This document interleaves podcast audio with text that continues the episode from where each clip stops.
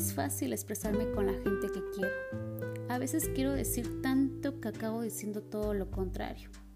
Creo que a veces la voz se me queda atorada en la garganta y no sale exactamente lo que quiero decir.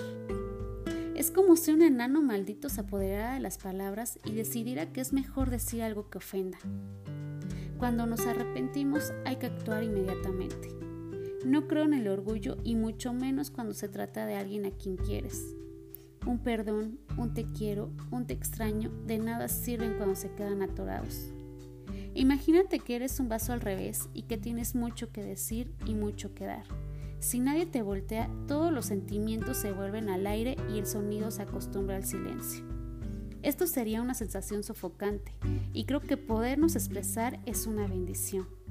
Poder comunicar lo que estamos pensando, lo que estamos sintiendo, es en verdad incorporarnos al todo porque todo se vuelve moldeable en el momento en que decidimos tomar parte y la vida nos exige participar de la forma más completa y sincera posible, lo que significa compartir tu interior como un vaso que no está al revés, mostrarnos de adentro hacia afuera sin tener que retener nada.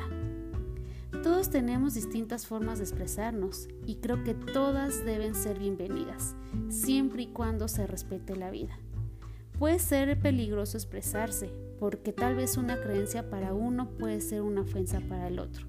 Sin embargo, muchas veces lo que antes nos ofendía después se vuelve parte de nuestra vida o viceversa.